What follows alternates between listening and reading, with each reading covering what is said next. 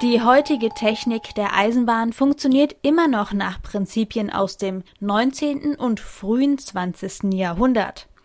Bis heute gibt es die bekannten Bestandteile des Systems Eisenbahn. Schienen, Zug, Oberleitung und Stromabnehmer. Will man dieses System verändern, muss man die alte Eisenbahn völlig neu überdenken.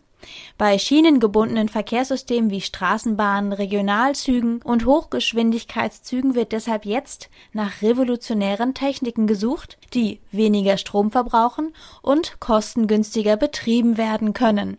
Reporterin Lisa Merkel hat am Karlsruher Institut für Technologie nachgefragt, wie die gute alte Eisenbahn im 21. Jahrhundert denn aussehen könnte. Ich denke, die ganz große Herausforderung für die Eisenbahn, wie für alle anderen Verkehrssysteme auch, wird sein, dass man also den Energieverbrauch weiter reduziert und zum anderen, dass man vor allen Dingen dafür sorgt, dass die Energie, die man braucht, aus regenerativen Quellen gespeist wird. Und da haben wir bei der Eisenbahn sicherlich hier in Europa einen ganz großen Vorteil, weil wir schon heute fast 90 Prozent der Transportleistung mit elektrischer Traktion erbringen und alle erneuerbaren Energien, die wir heute so kennen, also Sonnenstrom, Windstrom, letztendlich den Strom als Energieträger haben. Professor Peter Kratzfeld leitet das Institut für Fahrzeugsystemtechnik am KIT.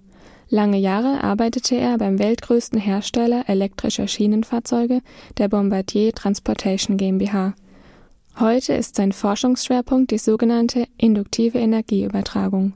Mit ihr hofft man die Effizienz deutlich zu steigern.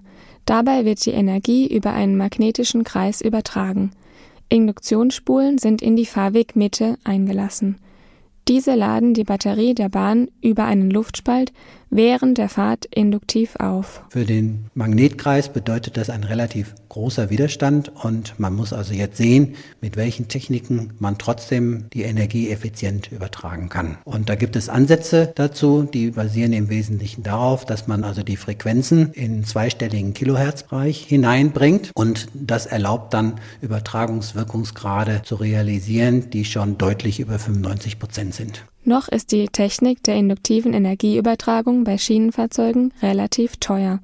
Allerdings muss man die notwendigen Investitionen in Relation zur Wartung des Oberleitungssystems und der Stromabnehmerbügel setzen. Sie haben auch bei einer konventionellen Oberleitung Kosten, die nicht unerheblich sind. Sie können sich vorstellen, diese Drähte, die nutzen auch ab und die Stromabnehmer nutzen ab, allein durch die mechanische Berührung. Das müssen sie auch warten und pflegen. Also auf diese Weise kommen ja neben den Investitionskosten auch andere Kosten hinzu.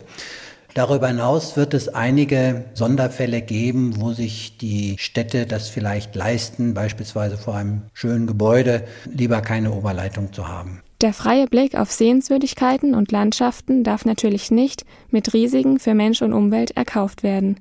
Insbesondere die starken Magnetfelder lösen Ängste aus. Aber die Induktionsspulen und ihre Auswirkungen werden in Versuchsanlagen getestet, um höchstmögliche Sicherheit zu gewährleisten. Es gibt dort europaweit sehr klare Grenzwerte, die nicht überschritten werden dürfen. Und wir haben es mittlerweile geschafft, die magnetischen Flüsse so zu bündeln, dass also der Mensch weder im Fahrzeug gefährdet wird, noch wird er gefährdet, wenn er direkt neben dem Fahrzeug steht. Also soweit äh, können wir die Felder abmildern. Außerdem sind diese magnetischen Flüsse immer nur dann aktiv, wenn tatsächlich eine Bahn über den jeweiligen Streckenabschnitt fährt. Würde man eine Kreditkarte auf die Schienen fallen lassen, bleibt sie heil, solange kein Zug darüber fährt.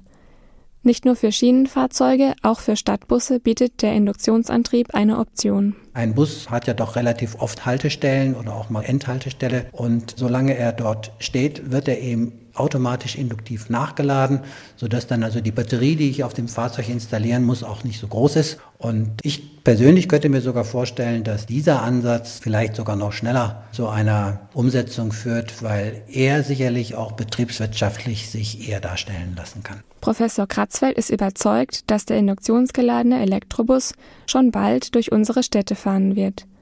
Aber auch für Straßenbahnen böte der Induktionsantrieb auf längere Frist eine moderne und umweltfreundlichere Alternative zur Oberleitung.